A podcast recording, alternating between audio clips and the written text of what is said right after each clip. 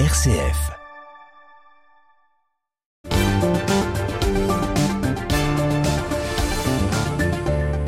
Et comme tous les mardis, c'est Raphaël Delacroix que nous retrouvons. Bonsoir Raphaël. Bonsoir Thomas.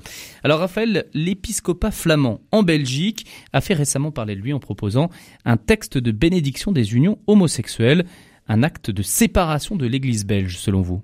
Et oui, Thomas, les Allemands avaient espéré le faire. La moitié des évêques de Belgique l'a fait, dont l'archevêque de Malines-Bruxelles, le cardinal de Kessel, le plus important d'entre eux.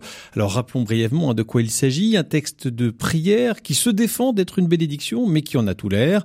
Après une prière d'ouverture et la lecture de la Bible, la liturgie proposée comprend un engagement où les deux partenaires, je cite, ensemble expriment devant Dieu la manière dont ils s'engagent l'un envers l'autre. Ils sont alors invités à dire qu'ils veulent être là l'un pour l'autre dans toutes les circonstances de la vie et à prier pour avoir la force d'être fidèles l'un à l'autre. Voilà, c'est le texte donc de, de cette nouvelle liturgie. Alors c'est bien une bénédiction hein, des unions homosexuelles, formellement interdite par le dicaster de la doctrine de la foi, euh, dans une note déclarant illicite toute forme de bénédiction qui tend à reconnaître les unions homosexuelles. C'était en 2021. Le cardinal de Kessel répond en disant s'être inspiré d'Amoris Laetitia.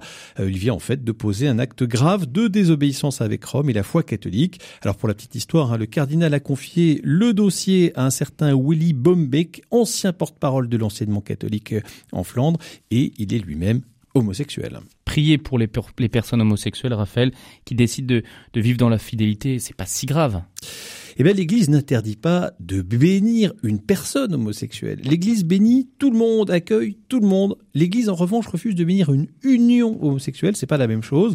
Dans le catéchisme de l'Église catholique, hein, il est rappelé au numéro 2357, je le cite, hein, que les, les actes d'homosexualité sont intrinsèquement désordonnés, contraires à la loi naturelle. Ils ferment l'acte sexuel au don de la vie. Ils ne procèdent pas d'une complémentarité affective et sexuelle véritable il ne saurait recevoir d'approbation en aucun cas. Fin de citation. Vous voyez, il n'y a pas beaucoup de doutes possibles sur la position de l'Église. Alors, le catéchisme rajoute, hein, il faut quand même le préciser, que les personnes homosexuelles doivent être accueillies avec respect, compassion et délicatesse et on évitera à leur égard toute marque de discrimination injuste. Donc on, on, veille bien à dissocier la personne et les actes, mais il n'y a pas de doute possible sur la position de l'Église sur les unions homosexuelles. Des évêques de Belgique au lieu d'annoncer la bonne nouvelle de la complémentarité des sexes, du mariage d'un homme et d'une femme, encourage les unions homosexuelles. Ces évêques sont à la remorque du monde au lieu d'être des prophètes à temps et à contre-temps. Ils sont sans courage, ils euh, se fondent dans l'esprit du temps alors qu'on a besoin d'eux pour résister, sanctuariser la beauté de la famille, petite église domestique. Et une sanction de Rome est-elle prévue?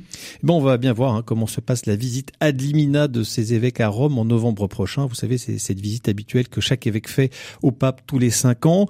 Après être tombé à bras raccourcis hein, sur les communautés chrétiennes qui célèbrent la messe selon la forme extraordinaire, après avoir suspendu brutalement les ordinations à Toulon, eh bien on va voir si le sceptre de Rome Rome s'abat avec la même fermeté quand d'éminents princes de l'Église désobéissent à Rome ouvertement. L'avenir nous le dira. on suivra ça avec attention, Raphaël. Merci beaucoup. C'était la carte blanche de Raphaël de Croix à réécouter en podcast sur notre site internet rcf.fr.